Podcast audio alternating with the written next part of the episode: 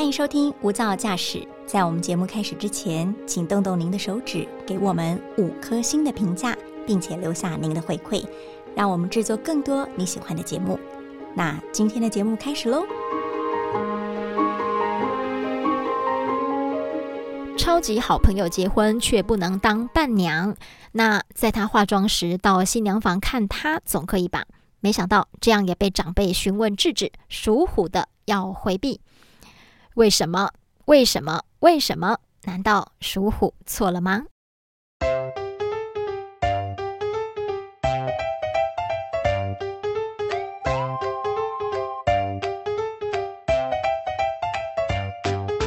大家好，欢迎收听由大爱新闻直播的 Podcast《无噪驾驶》一百个采访现场的故事，我是李亚平。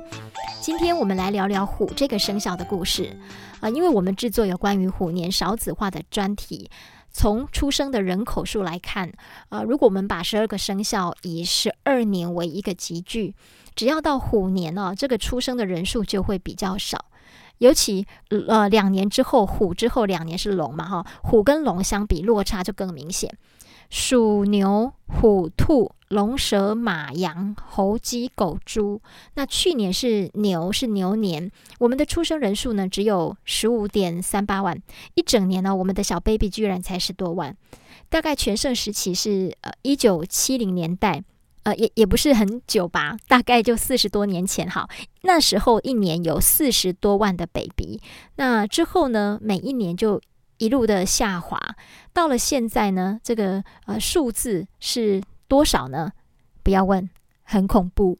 明年希望哈不要有听到十四万保卫战的问题，因为从十五万三，但离十四万只有一万三的距离。如果依照以往。虎年递减的效应有可能哦，对呀，哎呀，所以国家应该加紧脚步去做补助这一块，尤其在年轻的部分哈，包括年轻人的这个结婚的补助啦，哈，住房的津贴的补助啦，哈，或者企业主在友善孕产妇职业上面的补助，我觉得都应该赶快那个去推动。刚刚是台湾妇产科医学会理事长的担忧，因为小孩生的多或少，我相信妇产科是特别敏感的。呃，真的很希望不要因为虎年就不生小孩。为了做这个专题呢，我们也呃希望了解生肖属虎的人遇过什么样的禁忌或者限制。啊，在网络上呢，我们这个题目丢出去之后呢，的确是引起了一阵的回响。那有人说呢，呃，他曾经，他因为属虎，婚丧喜庆都不能参加啊，伴娘、伴郎、花童这些都不行，从小呢就少赚了很多红包，觉得很可怜。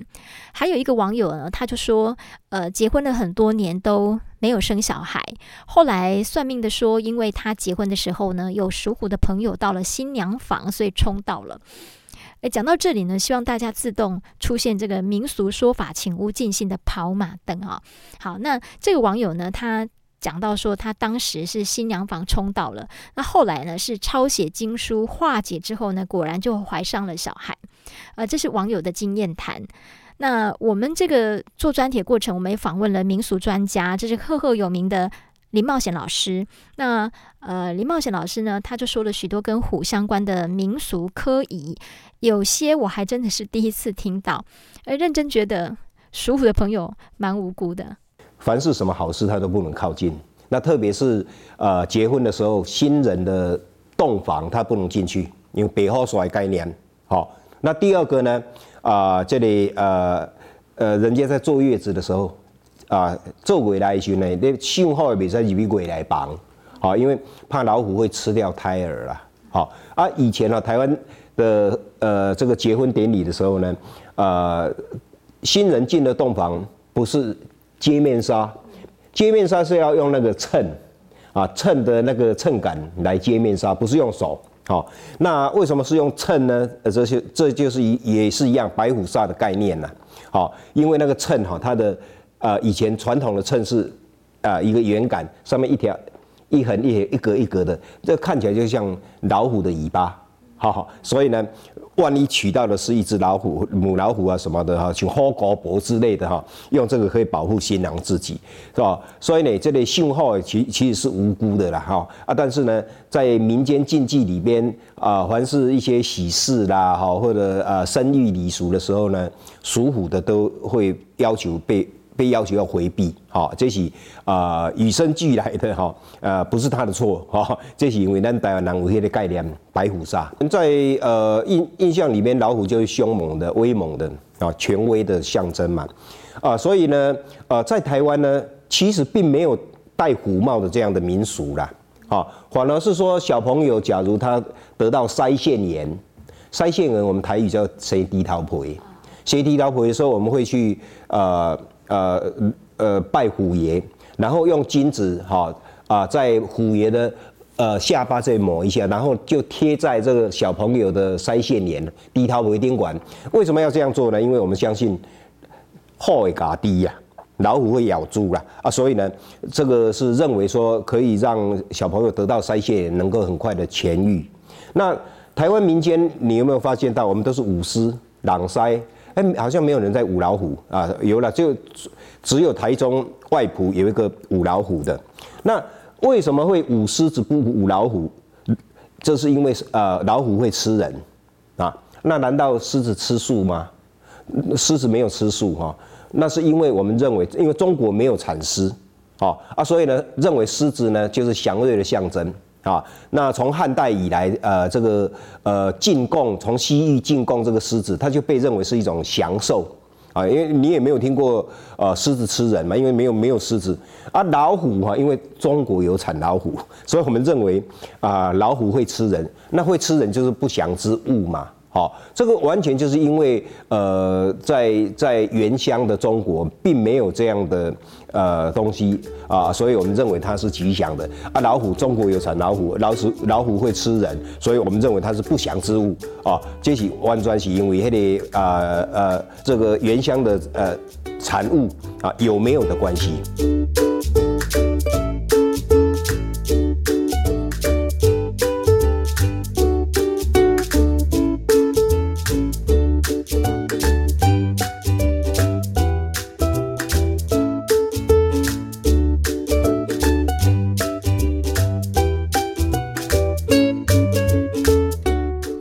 没有产老虎，那我们对于虎的这个禁忌又是从哪里来的？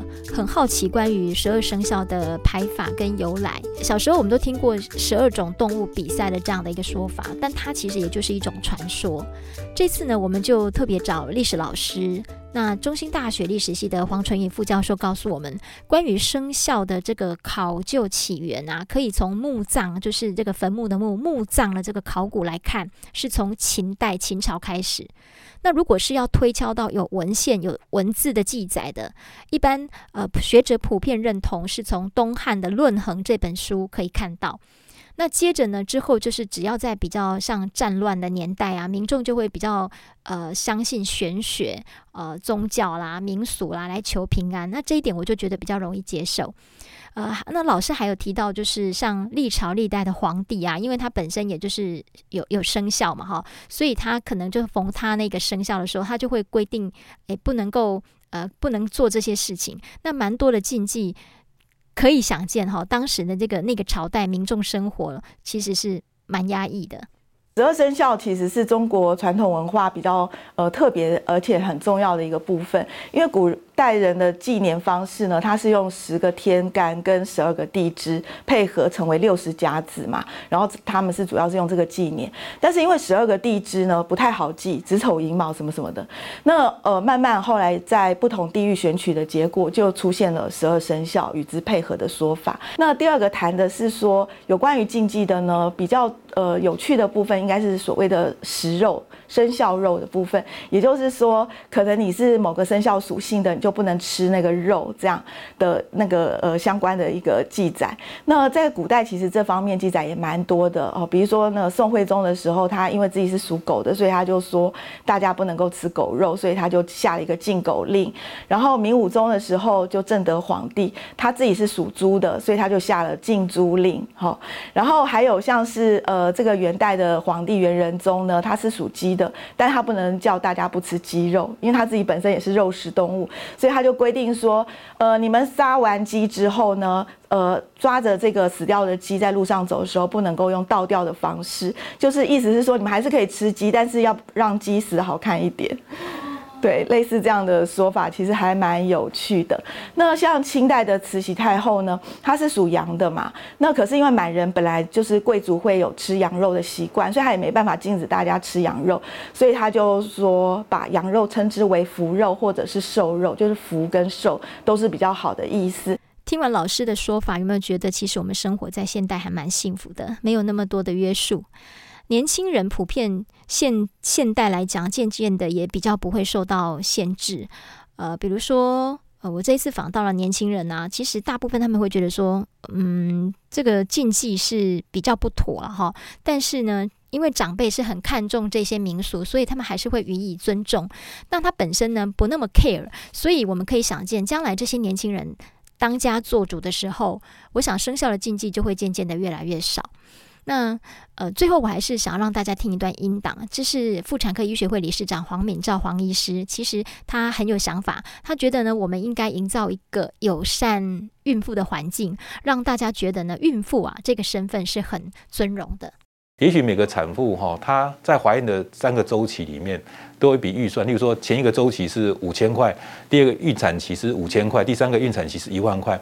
它可以活用这个孕产期的的钱，包括做什么？其实孕妇哈，他们挺着肚子坐交通工具真的很辛苦。哦，你说坐捷运啊，当然有人让位置啊，可是毕竟在密闭的空间，对产妇来讲都是不是那么舒服的事情。所以其实过去有一些县市，他们有所谓的交通费的补助，例如说。产检的过程当中，他可能补助这个来回的这个计程车的费用多少钱？那如果用这种框列预算在产妇身上有一个 bonus 给他，哦，然后他其实可以去活用这个预算。他如果预算他觉得要做一些比较自费的一些高层次的超音波啦，或者一些基因的检查，他也可以用这个预算。啊，如果他觉得这个预算对他来讲，他不不想用在。这些高层次的自费检查，他想用在育儿的津贴上面，包括这个尿布啦或其他的部分补助，他可以去活用这一块钱啊。我觉得国家上面在补助上面是应该可以做的更多一点点。当少子化的问题越来越严重，生小孩，我觉得已经不只是家庭里面的事情而已。如果我们的国家领导人呢，都曾经公开的说过少子化是国安议题，那么孕妇生小孩，某方面来说，它是不是也算是在嗯报效国家？关于孕妇的种种福利和环境，都还有努力的空间。好，最后我还是要说，属虎没有错，虎年也没有错。祝大家虎虎生风，这句话一整年都有效哦。我们下次见，拜拜。